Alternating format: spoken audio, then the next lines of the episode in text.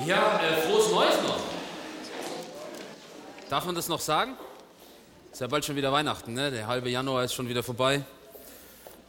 Können wir die Dekoration gleich noch hängen lassen, falls sie irgendwo noch hängt. Nein, es ist schön. Ein neues Jahr. Und ähm, ja, wie ich gerade schon sagte, das erste Mal für uns äh, heute in diesem Jahr auf der Marienhöhe. Ähm, das letzte Mal waren wir letztes Jahr hier. Das klingt irgendwie weiter, als es ist, aber naja, anyway. Ja, ich freue mich, ähm, dass wir heute zusammen sein können. Ich habe mich gefreut äh, auf diese Predigt, auf diesen Gottesdienst mit euch und ähm, diese Freude wurde verstärkt auch diese, diese Woche äh, durch Nachrichten, die ich bekommen habe. Äh, unter anderem, Grüße gehen raus an Gabriel. Wo sitzt du? Im Übersetzungsraum. Ist gut, wird mich daran erinnert, dass ich äh, langsamer sprechen muss, damit ihr das gut übersetzen könnt. Genau, ich habe die Woche von Gabriel unter anderem äh, eine Nachricht bekommen. Ich habe auch äh, von Michael Walter eine Nachricht bekommen äh, diese, diese Woche. Und das sind so Momente, wo ich so merke, die, die, die lösen in mir so eine gewisse Vorfreude aus. Die holen mich so ab in der Woche, in meinem Werkeln und in meinem Tun, obwohl ich ja beschäftigt bin, sogar schon mit dem Gottesdienst, mit der Vorbereitung für die Predigt oder das Bibelgespräch oder mit anderen Dingen, die anstehen. Man ist schon mit diesen Dingen beschäftigt und trotzdem kommt dann so eine Nachricht und jemand sagt, hey, danke für dein Editorial. Hey, ich freue mich auf deine Predigt. Da bin ich nicht immer ganz sicher, wie es gemeint ist. Ja, manchmal vielleicht soll es ein bisschen Druck erzeugen. Ja, Stichwort Gabriel, ne? Kannst du jetzt selber dann übersetzen, wenn du magst und noch erläutern. Aber für mich ist das so ein Moment, wo, wo so ein Stück Vorfreude entsteht. Wo ich merke, ah ja. Denn zugegeben, so mancher Sabbat, der, der überrascht mich. Ich weiß nicht, wie es euch geht, wenn ihr so in eurer Woche unterwegs seid. Und ich meine, wenn gleich der Sabbat ja alle sieben Tage wiederkommt, geht es mir doch manchmal so, dass ich denke, was? Schon, schon wieder da? Es war doch gerade noch Montag. Also manches Mal werde ich überrascht. Da ist so wenig Platz in der Woche für den Sabbat. So wenig Platz für, für Gottesdienst. Und mit Gottesdienst meine ich gar nicht nur ja, 9 bis 12 oder 9 bis 1, je nachdem, ob ich die Predigt habe oder jemand anders. Da ist so viel Geschäftigkeit, da ist so viel Umtrieb, sodass ich selbst merke, dass manches Mal auch Freude zur Pflicht wird. Dass man so sein Programm hat, so sein Setting, so weiß, das und das und das ist dran und dann kommt eben eine Nachricht und jemand schreibt, hey, ich freue mich auf deine Predigt. Und dann muss ich kurz innehalten und mich fragen, freue ich mich eigentlich auch auf die Predigt? Freue ich mich auf den Moment der Begegnung, auf das Miteinander, auf die Gemeinschaft?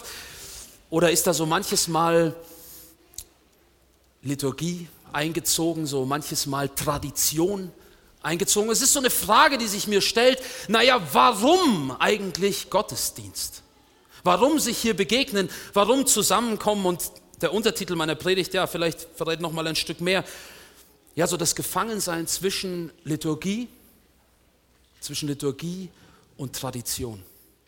Liturgie beschreibt im Grunde Ablauf, Organisation, unser Gottesdienst, der einer gewissen Liturgie folgt, eines gewissen Ablaufes.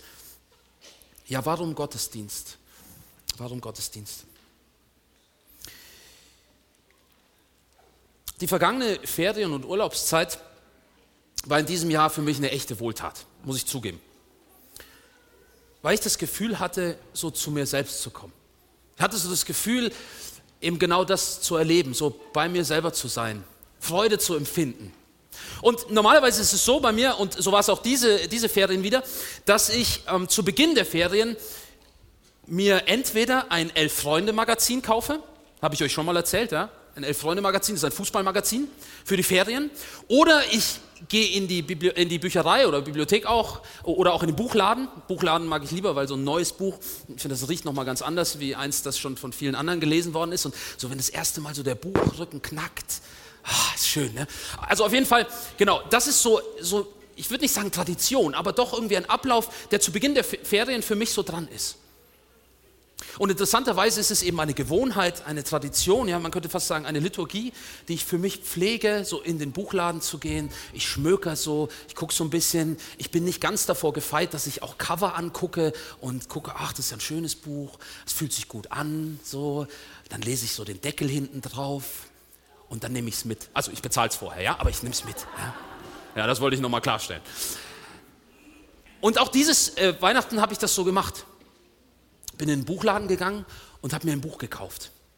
Und in der Regel versuche ich, ähnlich wie mit dem Fußballmagazin, eigentlich etwas äh, zu kaufen, was wenig mit meiner Arbeitsrealität zu tun hat, damit ich nicht ständig in den Prozessen bin, ach, das könnte ich doch verwenden für die Predigt und das könnte ich doch ver verwenden für diese Freizeit und diese Andacht für das und das und das und das könnte ich noch planen, sondern ich versuche möglichst mir was auszusuchen, was mich irgendwie weit weg führt und mich dann doch wieder so ganz nah zu mir selber bringt. Und dieses Jahr ist mir das wieder so semi gelungen.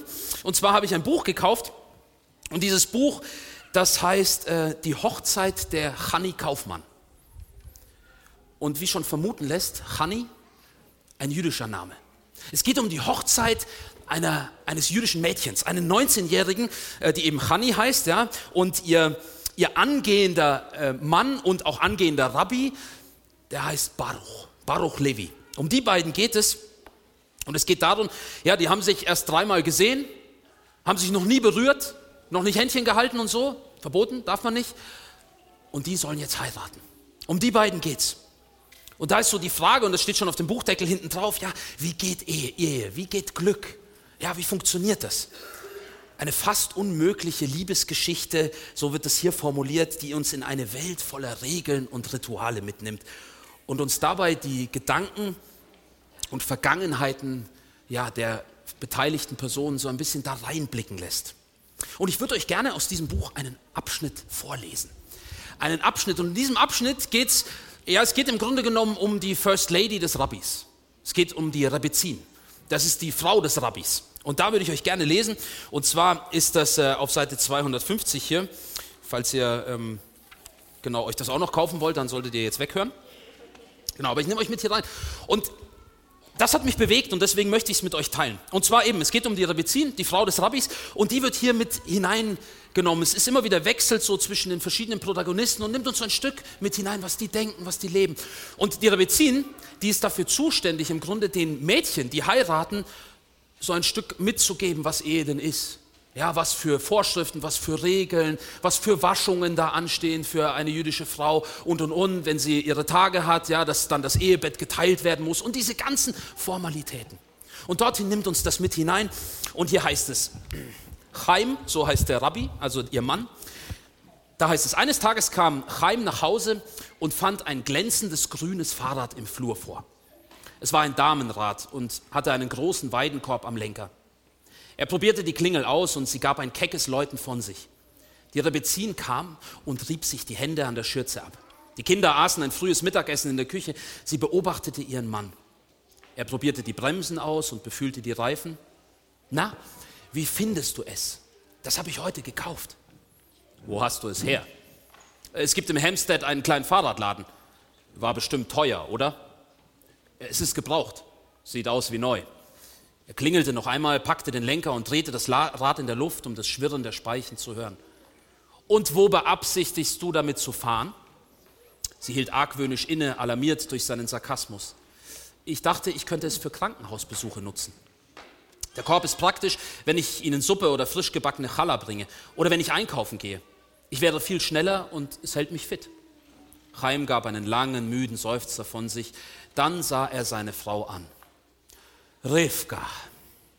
Es ist ein wunderschönes Fahrrad und ich wünschte, du könntest damit fahren. Aber du weißt, dass das nicht geht. Es ist einfach nicht angemessen. Und mit angemessen meine ich, es schickt sich nicht für eine erwachsene Frau und noch dazu die Frau eines Rabbis, mit einem Fahrrad durch die Stadt zu radeln. Die Rabbezin biss die Zähne zusammen und zwang sich zu flüstern, damit die Kinder es nicht hörten. Chaim, ich werde dieses Fahrrad fahren. Ob es nun angemessen ist oder nicht. Es tut mir leid, aber die Gemeinde kann denken, was sie will. Er starrte sie an. Und was ist damit, was ich denke? Ich bin dein Mann und mir gefällt die Vorstellung nicht, dass du auf einem Fahrrad gesehen wirst. Es ist einfach nicht richtig. Zornig sah sie ihn an. Sie konnte den Drang, ihn anzubrüllen, kaum unterdrücken, doch das führte zu nichts. Also befiehlst du mir, es nicht zu fahren? Ich bitte dich höflich und freundlich. Bitte tu es nicht. Ich verstehe. Wir leben also jetzt nach deinen Regeln. Nein, du weißt, dass das nicht stimmt. Du entscheidest im Haus. Hashem entscheidet über uns alle. Nun, ich glaube kaum, dass Hashem daran Anstoß nimmt, wenn eine Frau Fahrrad fährt. Nein, aber möglicherweise Rabbi Rubukowski. Und er wird nach Yamim Tovim pensioniert. Hör zu, fahr das Fahrrad sonntags im Heath Park, dann sieht dich keiner. Wir könnten es hinten im Auto mitnehmen. Ich bleibe mit den Kindern bei den Schaukeln. Rivka lehnte sich an die Wand und musterte ihren Mann. Sein Bart war länger und wirrer denn je. Unter den Augen lagen dunkle Schatten. Seine Aktentasche war zerschrammt und seine Schuhe abgewetzt. Die Müdigkeit hing über ihm wie eine graue Wolke. Trotzdem gab sie nicht nach. Sie liebte ihr neues Fahrrad und die Freiheit, die es versprach, war zu verlockend, als dass sie kampflos aufgegeben würde. Ich verstehe. Wenn ich also nicht mit diesem Fahrrad fahre, dann hörst du damit auf, sonntags Fußball im Fernsehen zu gucken. Der Fernseher war ihr kleines Geheimnis. Er war in ihrem Schlafzimmer in, schweren, in einem schweren Kiefernschrank weggeschlossen und selbst die Kinder waren gewarnt worden, ihn niemals in der Schule gegenüber ihren Freunden zu erwähnen. Manchmal lümmelte Chaim und die Jungs abends auf dem Bett, wenn ein wichtiges Spiel stattfindet. Chaim machte ein langes Gesicht. Er liebte Fußball. Und Rivka liebte EastEnders, ihr heimliches Laster. Sie rechnete immer noch damit, dass ihr Mann nachgab. Es ist nicht dasselbe. Keiner weiß von dem Fernseher. Wir schauen Schabbes nicht fern, Sabbat. Und wir schauen nichts Unangemessenes. Ah, aber wir alle wissen, was Rabbi Rubukowski vom Fernsehen hält, oder? Es ist ein Fenster der Sünde. Es ist Sodom und Gomorra in den Häusern. Sie imitiert, imitierte das Zedern des Rabbis. Keim lächelte sie schief an. Rivka, bitte, ich flehe dich an. Fahr mit dem Rad nicht hier in der Gegend. Bitte tu es für mich, für uns.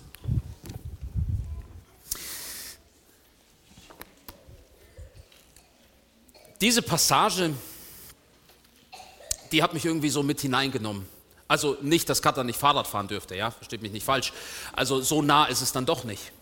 Aber es hat mich so ein Stück weit mit hineingenommen in die Gedanken darüber, wo, wo es eine Wirklichkeit gibt, vielleicht in unserem Leben, in unserem eigenen privaten Alltag, eine Wirklichkeit, die für andere nicht sichtbar ist. Ich habe mich gefragt, wo gibt es Dinge in unserem Leben, die, ja, die wir verstecken, die wir kaschieren, wo wir zumachen, wo wir sagen, ah, für außen nicht, aber für innen sehr wohl. Dinge, die nach außen nicht sein dürfen, aber nach innen vielleicht sind. Im Lukas 5, dort werden wir mit hineingenommen. Lukas 5, Vers 33. Lukas 5, und ihr dürft gerne auch aufschlagen, wenn ihr wollt, in diese Passage. Wir wollen dort auch einen Moment weilen und uns immer wieder von dort vielleicht ein Stück wegbewegen, aber doch in dieser Passage hier bleiben. Lukas 5. Lukas 5, dort im Vers 33. Und dort heißt es, Lukas 5, ab Vers 30. Sie, so wird es hier angeführt. Sie aber sprachen zu ihm. Warum fasten die Jünger des Johannes so oft und verrichten Gebete, ebenso auch die Pharisäer, die deinigen aber essen und trinken? Nun, ihm ist Jesus. Sie sprechen zu Jesus. Ja, wer ist sie? Das wird uns hier, werden wir mit hineingenommen in ein paar Verse vorher. Es sind die Pharisäer und die Schriftgelehrten. Jesus war gerade mit ihnen im Gespräch. So lesen wir hier. Und auch hier geht es um das Essen und das Trinken. Vers 30. Ihr könnt vermutlich auf der Seite bleiben in euren Bibeln. Dort heißt es, die Schriftgelehrten unter ihnen und die Pharisäer, sie, Pharisäer, sie murrten gegen seine Jünger und sprachen, warum esst und trinkt ihr mit Zöllnern und Sündern? Es sind die Pharisäer, die hier sprechen die Pharisäer, die hier an Jesus etwas auszusetzen haben.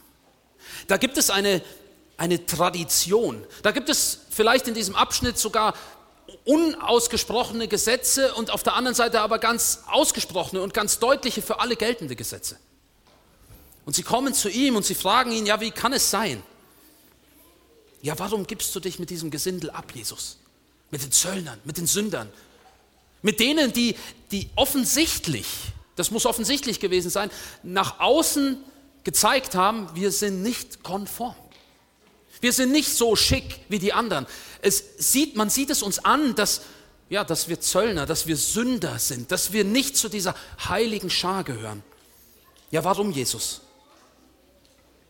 Mit all jenen, die deine Gnade nicht verdient haben, das scheinen sie zu sagen.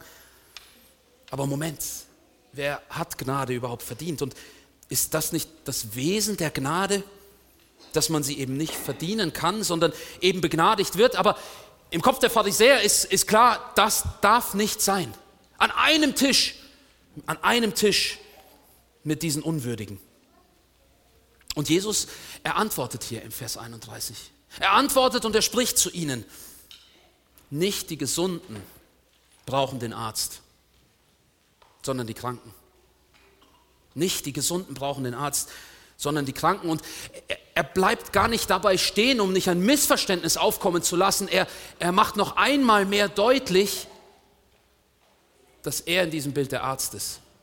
Ich bin nicht gekommen, um Gerechte, ich bin nicht gekommen, um Gesunde zu rufen und zu retten, sondern Buße, sondern Sünder zur Buße. Jesus sagt, ich bin gekommen, um gerade für die da zu sein, ja, wo es nicht so läuft, wo es nicht konform ist, wo, wo man ansieht, dass da was nicht passt, was nicht gut ist. Die, die eben nicht reinpassen, von denen wir sagen, hm, passt das denn? Kann man so zum Gottesdienst kommen?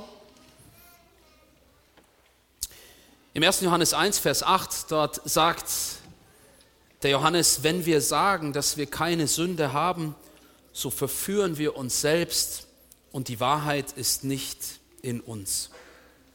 Ja, nur wenn wir unsere eigene Krankheit sehen, unsere eigene Schuld, dann können wir nachempfinden, was es für andere heißen muss, krank zu sein, zu leiden an Dingen, die eben nicht stimmen, die nicht gut sind, die nicht richtig sind.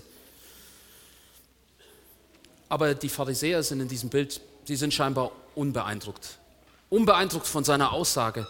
Für sie scheint das nicht zu zählen. Sie, Sie verstehen vielleicht das Bild nicht. Sie sagen, aha, Gesunde und Kranke, okay. Und wo sind wir? Wen meint er? Und so fahren sie fort und wechseln das Thema, vielleicht um abzulenken, vielleicht um nicht an sich ranzulassen, um es von sich wegzuschieben. Ich, ich weiß es nicht, es ist nur Mutmaßung. Aber sie fragen nun weiter, wie wir schon gelesen haben im Vers 33, warum fasten deine Jünger nicht? Warum tun sie das nicht wie, wie die anderen auch? Warum halten sie sich nicht an die Traditionen, an die Abläufe, an das allgemein Bekannte, ist, das auf der Hand liegt? Warum tun sie das nicht? Lass es mich so sagen.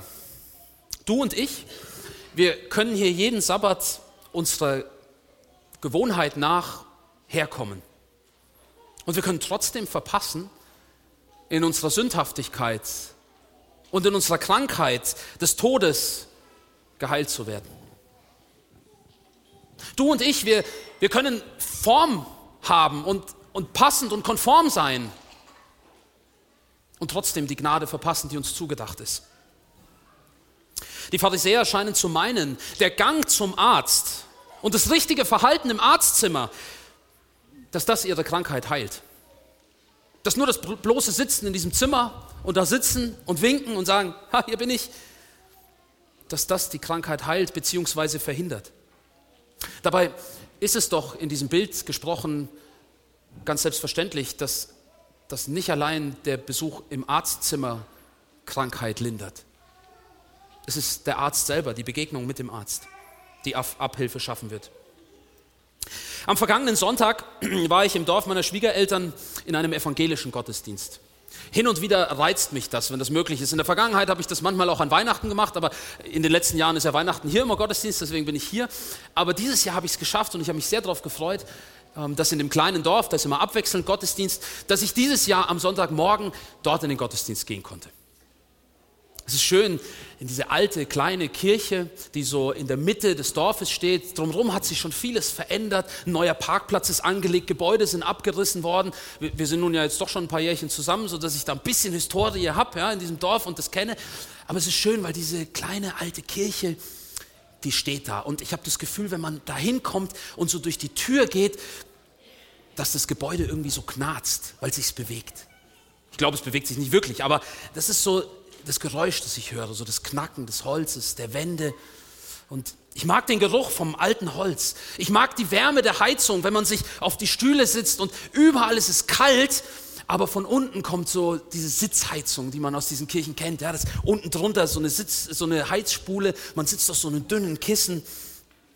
Ach, ist fast schon asketisch, aber ich mag das, da zu sitzen und die Wärme so zumindest am, wisst ihr, was auf Jüdisch Hintern heißt? Habe ich in dem Buch gelernt. Tuches. Das ist unser Lieblingswort im Moment. Tuches, ja, der Tuches. Und ich mag es, auf dieser Bank zu sitzen und der Tuches wird so langsam warm von der Heizung, die von unten kommt. Und der Atem ist noch kalt. Man sieht noch so förmlich die Luft. Ich mag es, dort zu sehen und während es bei mir so warm wird, aber um mich herum doch irgendwie so kalt bleibt, so wie eine eigene kleine Blase. Ich mag die Andächtigkeit, die durch das Murmeln von vorformulierten Gebeten und Bekenntnissen ja entsteht, die Liturgie in so einem kleinen Gottesdienst, der Ablauf. Wenn der Pfarrer oder in diesem Fall der Gemeindereferent ja so manchen Gesang anstimmt und die Gemeinde antwortet, der Ablauf des Gottesdienstes, er lädt mich ein, in den Takt wie bei einer Melodie zu folgen, mich mitnehmen zu lassen. Ich finde diese Momente erfrischend. Und das ist irgendwie die Ironie daran. Obwohl es so alt, so angestaubt klingt, ist es etwas, was mich immer wieder erfrischt. Vermutlich, weil es meinen Alltag, weil es für meinen Alltag nicht repräsentativ ist. In meinem Alltag gibt es so viele alte Formen nicht, aber wenn ich dann am Sonntagmorgen in so einem Gottesdienst sitze, dann, dann merke ich, wie ich angesprochen werde durch diese Form. Ja, es ist erfrischend. Und doch merke ich, dass auf der anderen Seite so manche Ordnung, so mancher Ablauf in meinem eigenen Leben doch mit der Zeit nicht mehr so neu und aufregend ist. Dass so manches einstaubt, vergilbt, uninteressant wird. All die Abläufe, die Regeln, die Prinzipien, die mir Gott auferlegt oder ich mir so manches Mal selbst, sie sollen nicht meinen Schmerz verstärken sondern mich in das Wartezimmer des Arztes bringen, damit ich ihm begegne und geheilt werden kann. Ich stelle eine These auf. Zumindest kann ich sie für mich selber so beantworten und wir können nachher noch ins Gespräch kommen, vielleicht darüber, ob das auch für dich zählt. Aber ich glaube, dass wir Menschen, wir sehnen uns gleichermaßen nach Gewohnheit und Gewohnheiten, genauso wie nach neuen Reizen. Beides, glaube ich, muss im Einklang stehen. Zumindest kann ich das für mich sagen. Wir brauchen beides. Das Gewohnte genauso wie das Neue und das Spannende. Es gibt Sabbate, und für mich gehören die meisten dazu, ich gestehe es, an denen gibt es mir Sicherheit, hier in den Saal zu laufen und mich an der dritten Reihe zu orientieren. Daran, dass ich da immer sitze. Es ist noch kein Namensschild angebracht, vielleicht muss ich den erst bezahlen bei Stefan, das, dann wird vielleicht eins angebracht. Ja. Aber das gibt mir Sicherheit. Es gibt mir Geborgenheit, zu wissen, ich laufe hier rein, dritte Reihe, da ist mein Platz, da kann ich hinkommen. Und das ist schon eine Art Liturgie. Rein, gucken, ob da jemand sitzt. Wenn da jemand sitzt, grimmig gucken, bis zum Platz, gucken, ob sich die Person dann bewegt. Ja? Nein. Aber diese, dieser Weg dorthin ist schon die Sicherheit. Und so glaube ich, wir brauchen das. Wir brauchen Gewohntes ein sicheres Umfeld, etwas Wiederkehrendes. Ich glaube, wir brauchen Abläufe, wir brauchen Liturgie. Ein Stehen und ein Sitzen und Wissen, wie die Dinge laufen. Es gibt Sicherheit. Und dann gibt es da aber auch Momente, wo ich auf einmal ganz wagemutig werde und was Neues ausprobiere und ganz spontan eine andere Pizza auf der Karte bestelle. Das ist nicht das beste Beispiel. Aber ich glaube, auch da gibt es Momente in unserem Leben, wo wir wo wir uns nach Neuem sehnen, wo Dinge vielleicht mal ganz anders passieren müssen, ganz anders sind. Sie aber sprachen zu ihm, warum fasten die Jünger des Johannes so oft und verrichten Gebete, ebenso auch die Pharisäer, die deinigen aber, sie essen und trinken. Die Frage, die sie gestellt haben, ist, warum? Warum tun sie das? Und ich habe das hier mal so mitgebracht auf diesem, auf diesem Sheet wir hatten das schon mal, ich habe euch schon mal mit hineingenommen in diesen Gedanken und möchte ihn einfach nochmal vertiefen.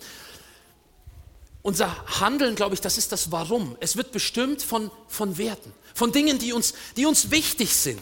Ich habe hier mal so ein paar Wertekarten mitgebracht. Da stehen verschiedene Werte drauf. Zieh doch mal ein für mich. Und was steht drauf? Schönheit. Aha. Schönheit, das ist ein Wert, oder? Was gibt es noch für Werte? Siana. Zieh mal einen Wert. Direktheit. Passt der? Ja.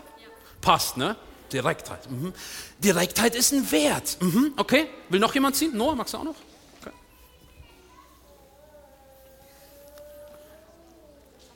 Sanftmut. Hat es auch ganz sanft gesagt, ne? Sanftmut. Mhm. Noch jemand? Noch jemand ziehen? Ja, dann bitte. Und was steht drauf? Treue. Stimmt das auch für dich? Ja, okay. Noch jemand? Wer mag noch?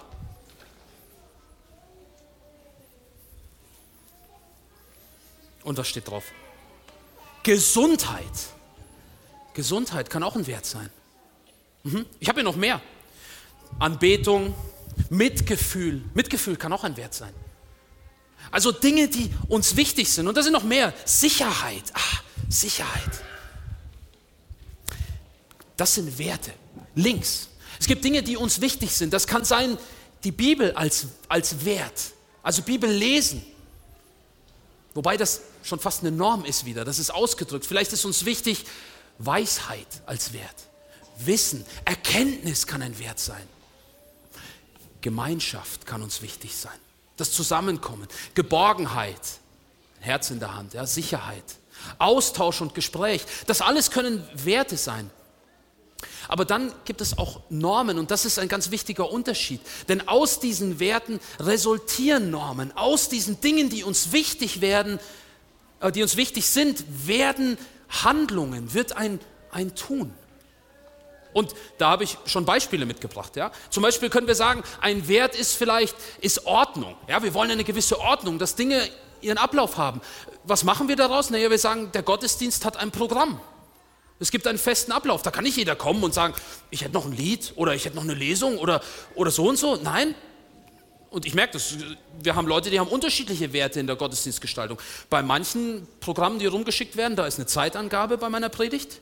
Manchmal in Klammern auch so, 20 Minuten. Bei anderen ist gar keine Zeitangabe. Also Werte bestimmen unser Tun, unser Handeln. Oder was haben wir noch für einen Wert? Hier, unser Bibelgespräch, ich habe das hier ganz klein auch noch drauf, ja, das Bibelgespräch in der ersten Stunde. Welcher Wert, welche Werte liegen diesem Bibelgespräch zugrunde?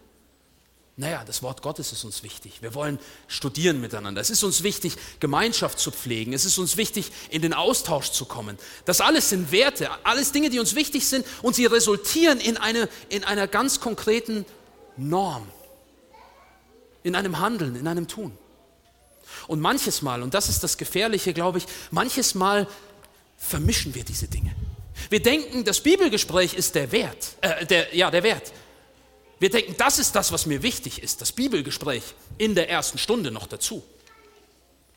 Wir sagen, der Wert ist Sicherheit und daraus resultiert die Norm, der Platz in der dritten Reihe, der erste, das ist mein Stuhl.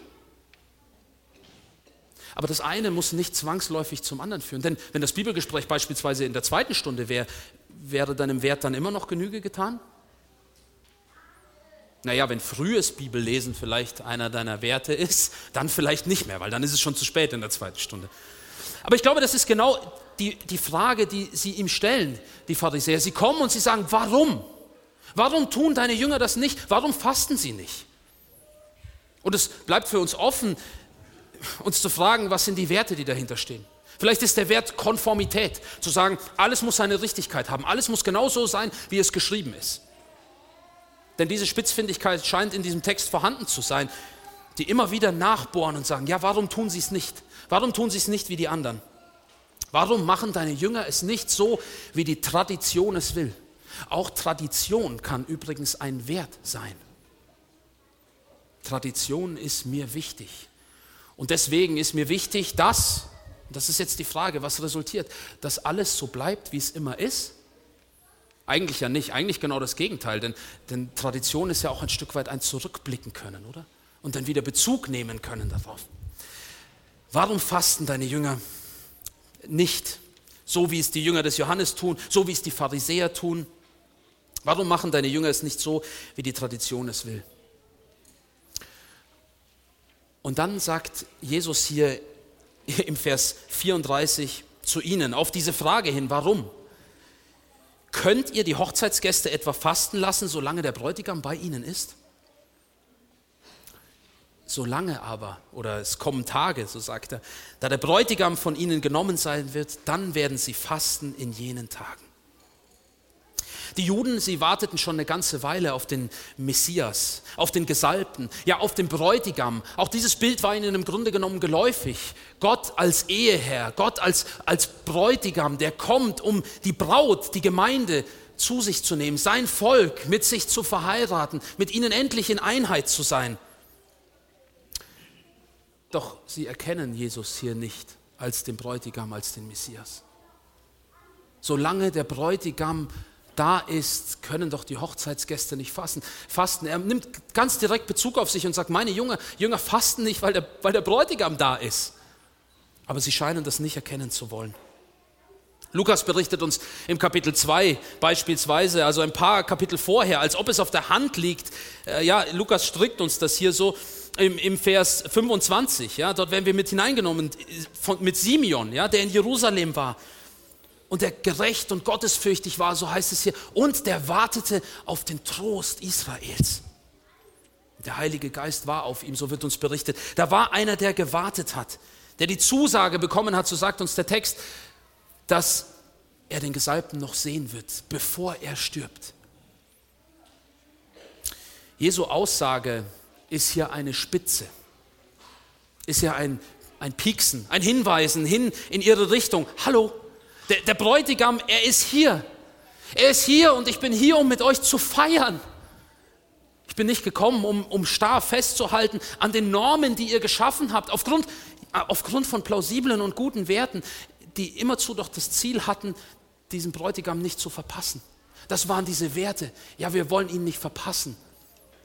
Wir wollen in, in, sicherer Distanz warten und wir wollen die Augen offen halten. Und weil wir die Augen offen halten wollen, wollen wir lesen, wollen wir studieren, wollen wir gewisse Abläufe etablieren, dass uns das nicht nochmal passiert, dass wir nicht nochmal ins Exil müssen. Nein, sondern dass wir ihn sehen.